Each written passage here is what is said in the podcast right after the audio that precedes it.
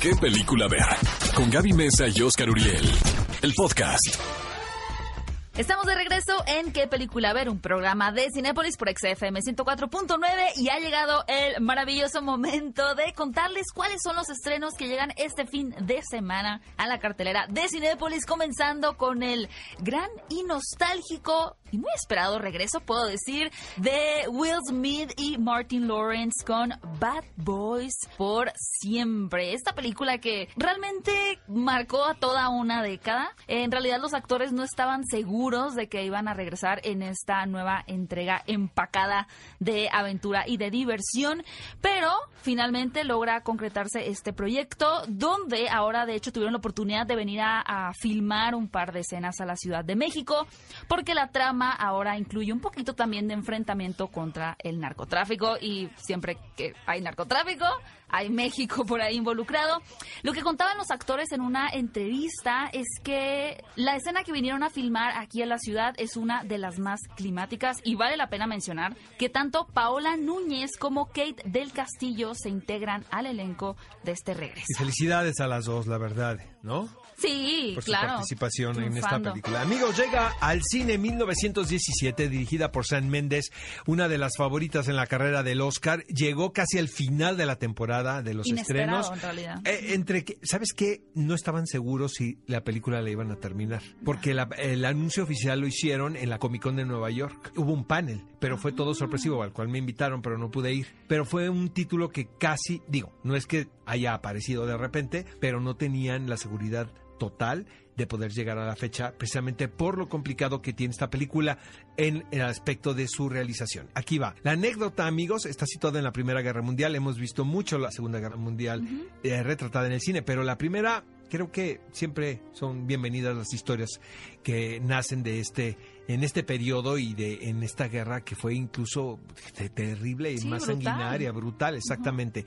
La historia de dos soldados quienes tienen la misión de llevar un mensaje con el cual van a salvar a un batallón completo de aliados. Entonces tienen, es una especie como de, una experiencia como de videojuego en la Primera Guerra Mundial. Exacto. Está filmado, amigos, como si fuese un plano secuencia. Obvio, no es un plano secuencia. Está truqueado de, eh, por, porque pues no se pudo es- haber sí es fácil de ver cuando cortan, ¿no? En realidad no, no es Sí, tan... no, no está no tan, está tan disfrazado, escondido. exacto. Sí. Vamos a recalcar esto. Lo que tiene la película es un ritmo trepidante, la verdad. Una vez que empieza, no te suelta.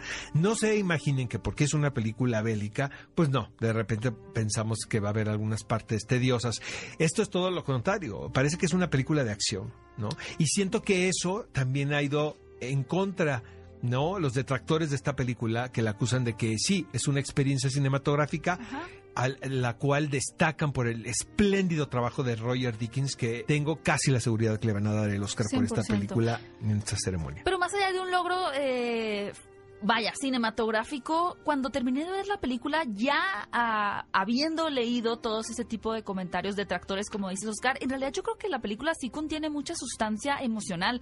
De hecho, hay una escena bastante emotiva entre los dos soldados que a mí casi me hace llorar. No es mi película favorita contendiente a estos premios, pero sin duda es una cinta imperdible este fin de semana. Llega también una película mexicana a la cartelera, Marioneta de Álvaro Curiel. Esta es la segunda película de este director, a quien conocimos eh, gracias a Acorazado, Acorazado. una producción que tuve la oportunidad de ver en el Festival de Cine de Morelia y eh, realmente eh, era un vehículo para el lucimiento del carisma de Silverio Palacios, que es un actor por demás simpático y talentoso. De acuerdo. Eh, ahora Álvaro, curiosamente, eh, aborda una temática totalmente distinta. Se hace una película citadina, muy chilanga, podemos decirlo, eh, que retrata el centro de la Ciudad de México.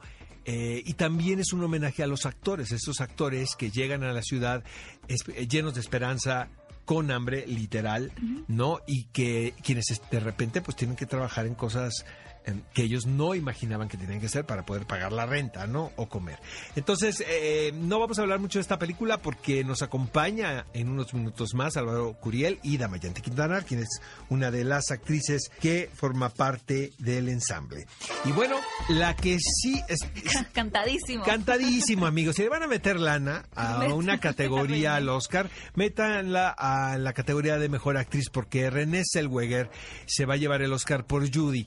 Eh, lo lo hemos comentado mucho también en este espacio, una película que abrió en el Festival de Telluride, inmediatamente se convirtió, como dicen los norteamericanos, en Critics Darling, eh, sobre todo rescatando y valorando el trabajo de René Zellweger, quien hace una interpretación de verdad magistral de una figura muy querida en el mundo del entretenimiento en los Estados Unidos, pero muy trágica también. Eh, Judy Garland es la protagonista del Mago de Oz, eh, de Nación Estrella, ¿no? En su segunda versión y de varias películas más, una espléndida cantante y siento, siento que le iba el personaje muy bien, o sea, son de esas circunstancias. Digo, no, no conozco, ¿no? Cómo, cómo fue el arreglo, pero que interpretas un personaje cuando lo tienes que hacer. Y de repente la hemos visto a, a René Zellweger eh, recibir reconocimientos por Judy y, como que se le van las cabras al monte. Sí. Y si dices, no, pues es Judy Garland. Se quedó todavía, todavía está en el método. Es Judy Garland, Vive ¿no? la piel de Esa- Judy. aplausos al director de casting de esta película, ¿no?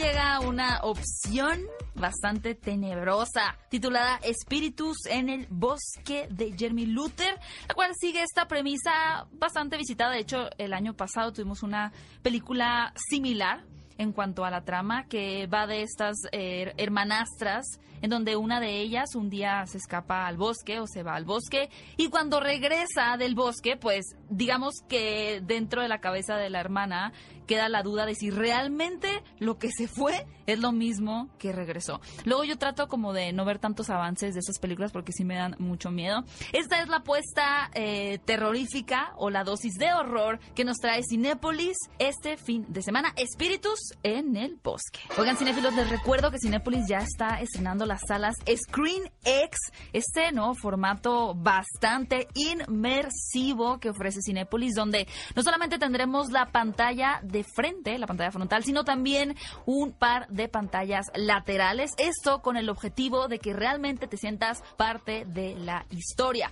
Muy pronto les vamos a anunciar qué películas van a poder encontrar en este formato y en qué cines para que disfruten de las salas Screen X. Ve a Cinépolis y utiliza el hashtag qué película ver. Escúchanos en vivo todos los sábados a las 10 de la mañana en Exa FM 104.9.